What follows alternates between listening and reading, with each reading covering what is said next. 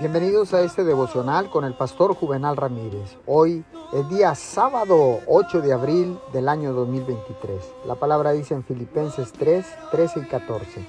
Hermanos, yo mismo no pretendo haberlo ya alcanzado, pero una cosa hago, olvidando ciertamente lo que queda atrás y extendiéndome a lo que está delante. Prosigo a la meta, al premio del supremo llamamiento de Dios en Cristo Jesús.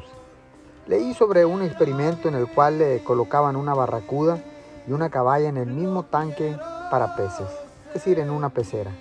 Normalmente la barracuda devoraría inmediatamente a una caballa mucho más pequeña que ella, pero los investigadores colocaron una división de cristal transparente entre los dos peces de manera que cuando la barracuda se lanzara a matar a su presa, se golpeara contra el vidrio una y otra vez.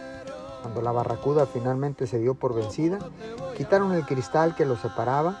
Curiosamente, la barracuda nunca más volvió a perseguir a la caballa. La barracuda estuvo condicionada por los noes y creyó que nunca podría comerse a la caballa. No creyó que hubiera ningún sí en su futuro. Si tan solo lo hubiera intentado una vez más, ese sí habría estado ahí. Así que yo le pido que no sea como la barracuda. Señor, gracias. Gracias, seguiré perseverando porque sé, mi Señor, que tú tienes la bendición más cerca de mí que nunca. Así que te doy gracias en el nombre de Jesús. Amén y amén.